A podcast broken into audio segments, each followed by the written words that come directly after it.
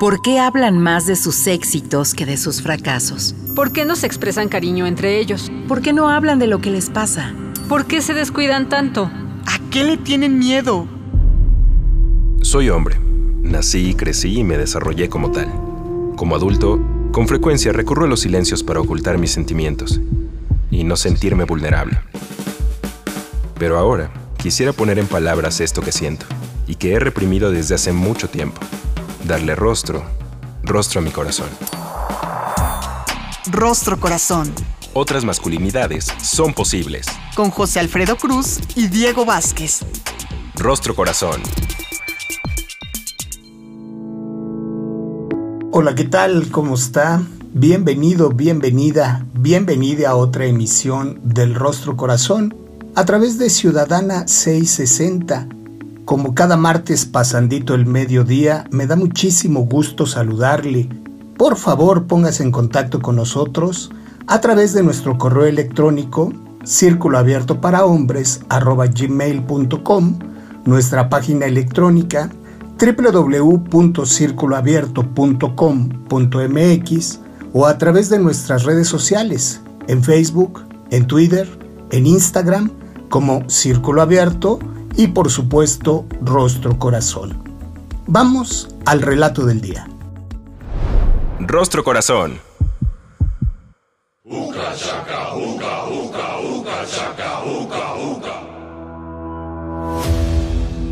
Tras conversar algunas cuadras, después de un helado, el grillo y yo seguíamos caminando los sueños cuando decidimos hacer una pausa esa tarde para ver una película. No hubo negociación. La cita con Guardianes de la Galaxia Volumen 2 por fin había llegado. Hace un tiempo que las películas animadas dejaron de ser la primera opción y nos llegó de un solo golpe la adolescencia. Soy Star-Lord, amigo, el forajido legendario.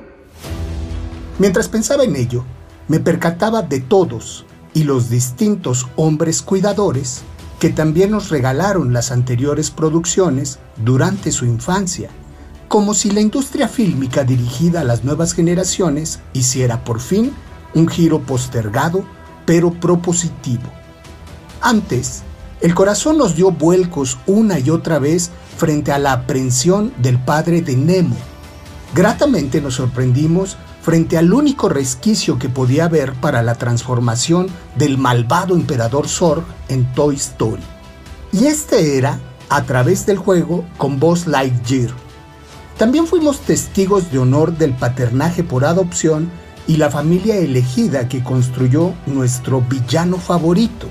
Y vimos a Harry Potter perder a su padre biológico para luego ser guiado, acompañado y protegido por varios hombres cuidadores en los personajes de Dumbledore, Hagrid, Snape y Sirius Black en el resto de la trama.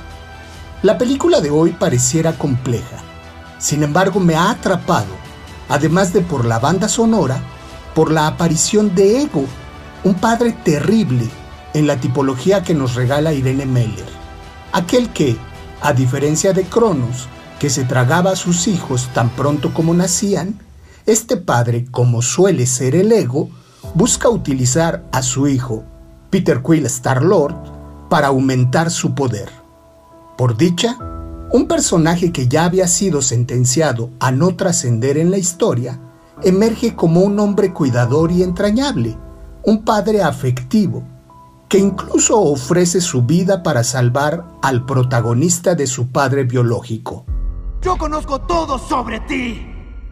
Yondu Udonta, un centauriano, ex líder de una facción exiliada de devastadores. De Yondu, en la película de hoy aprendí que la paternidad y los cuidados no cruzan solamente el lazo consanguíneo, se construye todos los días. Constituyen una búsqueda de identidad que integra elementos del pasado y del presente. Modela el aprendizaje, no solo señala y castiga, no gira en torno del proyecto de pareja. Y no hay nada ni nadie que pueda impedir que un padre que sí quiere ejercer su paternidad y los cuidados lo haga. De regreso a casa. Grillo, recuérdame el nombre del personaje azul que termina siendo todo un padre para Peter en Los Guardianes de la Bahía, hijo. De la galaxia, papá. De la galaxia. Rostro Corazón. Cuidadores de la Galaxia es un texto que publiqué para la revista Alas en Pachuca con mi querida Aida Suárez, a quien le mando un saludo hace algún tiempo. Y para platicar sobre él, me da muchísimo gusto darle la bienvenida hoy al Rostro Corazón, por fin, a mi querido Hernandito, Hernando Hernández Nava.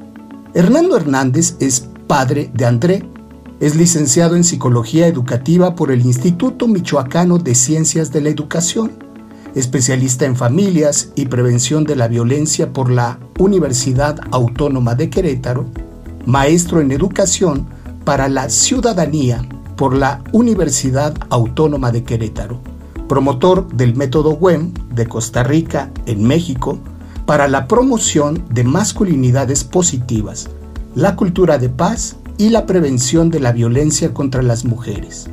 Co-coordinador de la Red Nacional de Masculinidades Cómplices por la Igualdad, Menengage México.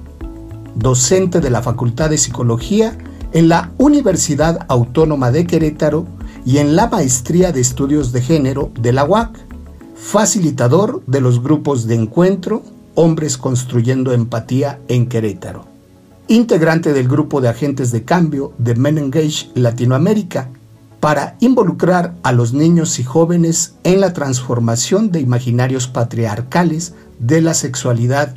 Mi querido Hernandito, ¿cómo estás? Buen día. Hola, querido José Alfredo, David, es un gusto estar en Rostro Corazón. Muchísimas gracias por la invitación y por dejarme dialogar con ustedes, escucharnos, y compartir experiencias vinculadas a los cuidados, los hombres en los cuidados, a partir de la narrativa que cuentas con el grillo. Eh, buenos días. A mí me da mucho gusto conversar hoy contigo y yo empezaría por plantearte la pregunta obligada. ¿Cuál es la relación que encuentras entre este texto y tu vida y tu experiencia personal y profesional, Hernandito? Fíjate que ahora que te volví a escuchar, recordé una experiencia como psicólogo en un colegio. Eh, estaba colaborando en el preescolar y eh, me pidieron intervenir con un niño que era más alto y más gordito que el resto de los niños y niñas. Y entonces el niño jugaba a ser el depredador y se los quería comer a todos. Y entonces eso les asustaba mucho a los niños y a las niñas. Y resulta que convocamos a papá y a mamá y cuando le compartimos al papá y a la mamá lo que estaba pasando en el presco, el papá se pone rojito porque además era como muy blanco, se le llenan los cachetes, eh, se ruboriza y dice, creo que es mi culpa, dice el papá. Me gusta mucho la película de Depredador y me pongo a verla con mi hijo. Entonces lo que hacía el peque, pues era reproducir lo que veía en esa película. En ese momento yo, que todavía no era papá, eh, no pude evitar sentir muchísima ternura entre, entre la escena que en realidad el niño pues no era una amenaza para los otros chiquilines, en realidad estaba jugando, pero los otros se asustaban mucho porque además era más grande que el resto, ¿no?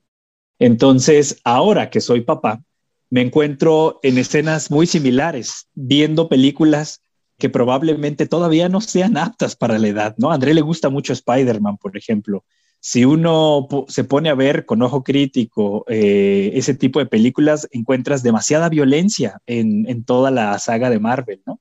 Y bueno, eso, esa fue mi, mi primera reflexión cuando escucho decir que los dibujos animados dejaron de ser una opción para elegir. Y hace rato que los dibujos animados no son la única opción para elegir. Él ha visto, por ejemplo, Karate Kid y le gusta mucho la escena donde Miyagi-san cura y sana a Daniel-san, ¿no? Que es una representación que además ya no está accesible para muchos chicos de la época, digamos, ¿no? Cuando les preguntas quién es Miyagi-san, no recuerdan la referencia. André la entiende. Tiene que ver con pelis de los ochentas, porque también vemos este, Volver al Futuro, por ejemplo.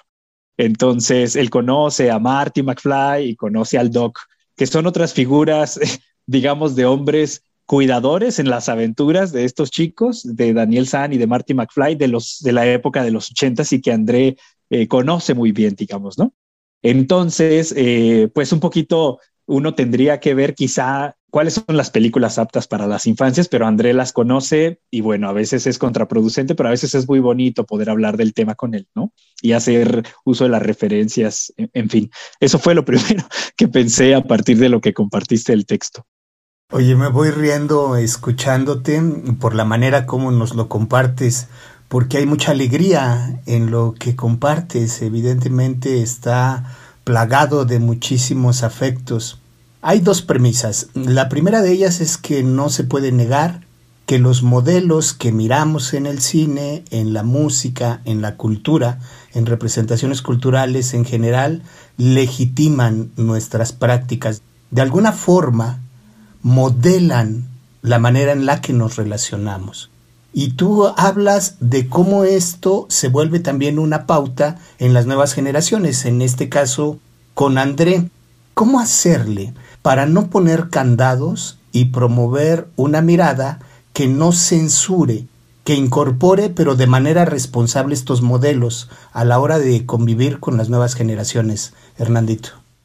Siguiendo a Freire, lo más importante es la pedagogía de la pregunta. Es decir, mirar el, producto cultural y hacerle preguntas sobre lo que vemos ahí, ¿no? ¿Qué fue lo que sintió Daniel cuando, por ejemplo, le hacían burla por no tener una moto y tener solamente una bicicleta? Eh, ¿Qué fue lo que sintió Daniel cuando le lesionaron eh, eh, la pierna y quería seguir compitiendo? ¿O qué fue lo que sintió Marty McFly al ver a su, a su mamá, digamos, en una situación como esa? Eh, yo me gusta mucho platicar de las películas, digamos, con él. Por supuesto que no son los únicos elementos que vemos. Me parece que, por un lado, no se trata de censurar, pero también pensándolo de manera crítica, creo que a mí como papá me ha costado mucho trabajo desplazar mis propios deseos para ponerlos de él, digamos, ¿no? Y creo que estoy seguro que ha de ser algo que no le, que no, que le pasa más de un papá, es decir, qué es lo que quiere ver él y qué es lo que quiero ver yo y cómo conciliamos. A veces vemos lo que él quiere ver, aunque a mí no me representen, digamos, nada gratificante y a veces toca que, que podamos ver juntos algo que pueda ser también apto para él, ¿no? Ha sido bonito, creo, como, como poder ir este, incorporando tanto elementos sumamente infantiles y elementos que podríamos escuchar él y yo. Pero una reflexión que, que hago aquí al bote pronto es que probablemente muchos papás identificamos esta dificultad para desplazar nuestro propio deseo y poner el del hijo o el de la hija ahí y decir, bueno, eh, me tocará ver, bailar, cantar música infantil, aunque de entrada pueda hacerme sentir incómodo, pero creo que eso hace parte de la experiencia de la crianza y de la paternidad activa en la vida de nuestros hijos e hijas, ¿no? Entonces yo creo que más que la censura es justamente poder ir darnos cuenta cómo la llegada de un hijo o una hija a nuestras vidas, eh, biológico o por elección, implica movimientos en nuestra vida cotidiana, en nuestros deseos, en la manera en la que descansamos, en la manera en la que elegimos lo que escuchamos, lo que vemos, etcétera. Todo eso se va a desplazar y se va a configurar a partir de la experiencia de la crianza. Oye, se me ocurre que uno de los grandes riesgos es descontextualizarles, crear una burbuja sin la mirada crítica. Dices, eh, una de las cosas importantísimas es el diálogo, hablar mucho sobre lo que estamos mirando, sobre lo que estamos escuchando y a partir de, esa mirada poder resignificarla, imagino yo. Pero ya seguiremos eh, platicando. Vamos a ir a un corte, estamos platicando con Hernando Hernández sobre su experiencia, su vida, la trascendencia en el ejercicio del paternaje y los cuidados. En un momento regresamos. Rostro Corazón Rostro Corazón. Ya estamos de regreso en el Rostro Corazón platicando hoy con mi queridísimo Hernando Hernández en Querétaro sobre la experiencia de los paternajes y los cuidados. A colación del texto Cuidadores de la Galaxia y las representaciones que nos ha regalado la industria fílmica, mi querido Hernandito, hacía referencia al padre devastador, el padre terrible, diría Irene Meller, y el cuidador, Fíjate que yo, eh, como tú, he visto muchísimas películas animadas, yo creo que casi todas, de Pixar y de DreamWorks, en mi experiencia de acompañar al grillo durante la infancia. Y yo miraba un tránsito, se venían de alguna manera alternando los modelos devastadores y posicionándose modelos que no eran ni buenos buenos ni malos malos. Es decir, había un tránsito entre esas dualidades, había más matices. De repente, por ejemplo, en Megamente me acuerdo que uno terminaba odiando al superhéroe por antipático y empezaba a reconocer que el que era el villano tenía otras características eh, mucho más generosas, mucho más amables, mucho más solidarias y cuidadoras. Em, dado que si no existe lo bueno bueno ni lo malo malo, ¿cómo construimos identidades que sean más integrales, que tengan más matices y en ese sentido también el derecho de equivocarse? ¿no? ¿Cómo lo has vivido desde tu práctica de ser padre? Es que creo que justamente, bueno, es una reflexión que yo he podido hacer a partir de la experiencia y de lo que escucho en otros hombres y de esta experiencia que yo narraba que para mí fue emblemática, este hombre en la estancia infantil donde, perdón, en, la, en el preescolar, donde lo que yo escuchaba es que el hombre pasaba un momento feliz con su hijo en casa y disfrutaban de una película que a este hombre le era significativa y ver la película con su hijo era muy significativo sin del todo conocer los efectos que eso podía tener en la psique, en la relación que el niño construía en el preescolar. A partir de que dialogamos con el papá, por supuesto que nunca tuvo, no, no puso resistencia, digamos, en el sentido de tener que eh, redireccionar el tipo de productos culturales que iba a disfrutar con su hijo, ¿no?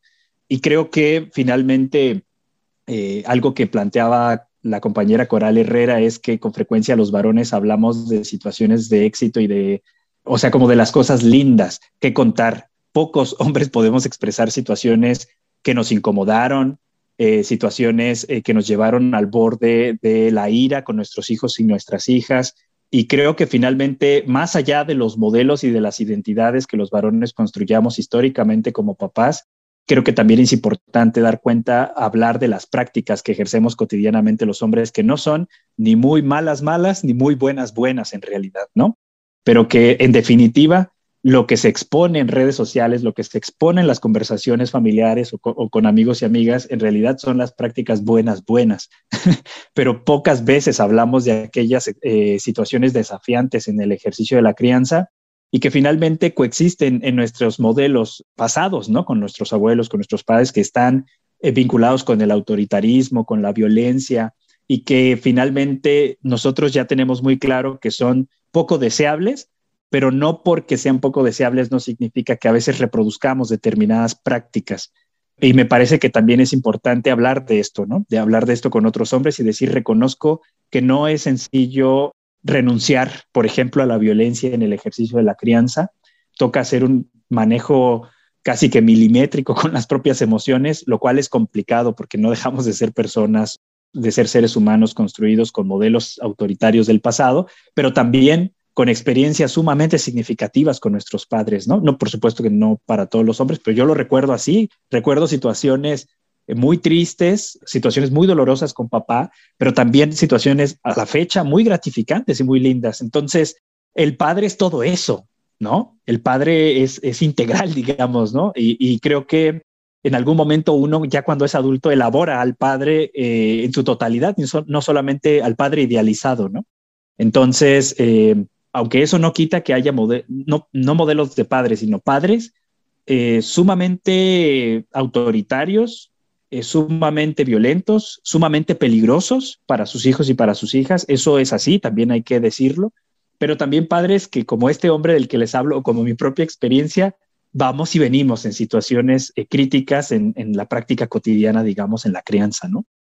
Una espiral en la construcción de las identidades y en la práctica de los cuidados y el paternaje. Déjame atreverme a ver si estás de acuerdo a intentar trascender la figura del padre para hablar más del cuidador. Es decir, cuando los cuidados no cruzan la vida de pareja, ¿no? ¿Cómo le hacemos los hombres de a pie, mi querido Hernandito, para apropiarnos de los cuidados sin que nos determinen las historias de las rupturas, la vida de pareja o incluso aquellos argumentos que hemos escuchado mucho en grupos es que no me deja verlo, es que no me deja convivir con él o, con ella. ¿Por dónde más o menos eh, tejer alternativas? Estoy completamente de acuerdo en la necesidad de trascender la figura del padre y lo que pensé también es eh, una serie que veo con André, que es la de Masha y el oso. ya no solamente no es el padre, sino que son figuras transespecie, pues, ¿no? Estamos hablando de un oso que cuida de una niña tan traviesa como Masha, ¿no? Que le hace un montón de travesuras y yo siempre veo un oso paciente, amoroso, que educa y me parece que eso, yo lo que diría en una frase es que la experiencia del cuidado transforma a los sujetos y en este caso a los masculinos porque desafortunadamente o de manera fortuita, eh, los varones introyectamos al padre y hablamos mucho de nuestra relación con nuestro padre, ¿no? Pero casi que por proceso identitario no introyectamos la figura de la madre que probablemente en muchas experiencias masculinas son quienes cuidaron durante el transcurso de nuestra vida. Es más, probablemente siguen cuidando. Muchos hombres que se separan de sus parejas se van a vivir con la madre y le siguen cuidando. Entonces es interesante cómo tenemos mucho conflicto en la relación con el padre, pero no terminamos de introyectar a la madre. Eh, no podemos decir que nadie enseñó a cuidarnos, porque en realidad eso está en nuestra experiencia vital. Y bueno, un tema que creo que transforma cuando uno se expone a los cuidados, en este caso de otros seres humanos, concretamente de niños y niñas o adolescentes, pues esa experiencia también te transforma porque es eh, ya no solamente un discurso, sino aprender a, como decía yo hace rato, a poner los deseos y las necesidades de otros por encima a los tuyos, que no es fácil para la experiencia masculina que se nos ha socializado para la autodeterminación, para la libertad y para, para el autogobierno, ¿no? Entonces imagínate que llegue un día una, un niño una niña a tu vida, un adolescente, y que eh, sus necesidades se tengan que priorizar por encima de las tuyas. Creo que esa, esa experiencia en concreto para los hombres de a pie, todos, independientemente de tu formación, tu doctor honoris causa o lo que sea, te va a exponer a una situación de aquí tu trabajo no es lo prioritario, son sus necesidades, ¿no? Aquí tu relación de pareja no es lo prioritario, son las necesidades de tus hijos y de tus hijas. Por un lado, encontrar un equilibrio para no descuidar nuestro vínculo amoroso de pareja, quienes están emparejados, y por otro lado, que el vínculo entre los padres varones y sus hijos o hijas no esté mediado por la mamá. O sea, que no le preguntemos a ella qué es lo que le gusta cenar al niño, en qué escuela está y cómo le está yendo en la escuela. Es decir, tener una relación directa, Un pase directo con nuestros hijos y nuestras hijas a su corazón, a sus deseos, a sus gustos, a sus disgustos y preguntarles a ellos o a ellas, no a la mamá. Que esto pasa, ¿no? Cuando los papás se separan y el padre es el padre lindo, el buena onda, el que no importa y no pone límites a los dulces. Entonces llega el niño o la niña enfermo con alguna situación estomacal con la mamá, que es la que tiene que responder a esos cuidados, ¿no? Entonces, pues son todos estos devenires que se nos eh, ponen al centro cuando nos exponemos a la experiencia del cuidado. Hernandito, me voy a tomar los últimos dos minutos para preguntarte, uno, si es posible crear otro tipo de masculinidades, otro tipo de cuidadores. Y aprovechando un juego de palabras que tú utilizas mucho entre la ciudadanía y la cuidadanía, es decir, colectivizar los cuidados haciendo una apuesta más allá de todas estas figuras y apropiándonos del restablecimiento de este tejido ya tan deteriorado en la sociedad. ¿Qué nos compartirías a título de conclusión? Por un lado, la importancia de establecer eh, a nivel público un sistema nacional de cuidados, que es lo que se está impulsando, que el Estado tenga una responsabilidad directa sobre el cuidado y no solamente las familias y las mujeres. Y en lo, en lo privado, que los hombres participemos más en eh, las actividades y en el trabajo de cuidados, no solamente con niños y niñas, sino con todos los seres humanos que así lo requieran, me parece que ese, ese poner el cuerpo al servicio del cuidado de otros y de otras, incluyendo nuestro propio cuidado, también es una forma de transformar la ciudad, también es una forma de transformar lo privado y lo público y de trascender también esta dicotomía entre lo público y lo privado. Hernando Hernández, eh, te admiro mucho, te quiero montones, te mando un abrazo hasta Querétaro. Muchísimas gracias por compartirte como siempre desde el corazón en este rostro corazón que no podría ser la excepción. Muchísimas gracias a ustedes por acompañar la transmisión del día de hoy a la Casa Ciudadana 660 en la producción David Mejía Cepeda. Mi nombre es José Alfredo Cruz. Con toda certeza nos escuchamos. Hasta la próxima. El Instituto Mexicano de la Radio presentó Rostro Corazón. Otras masculinidades son posibles con José Alfredo Cruz y Diego Vázquez.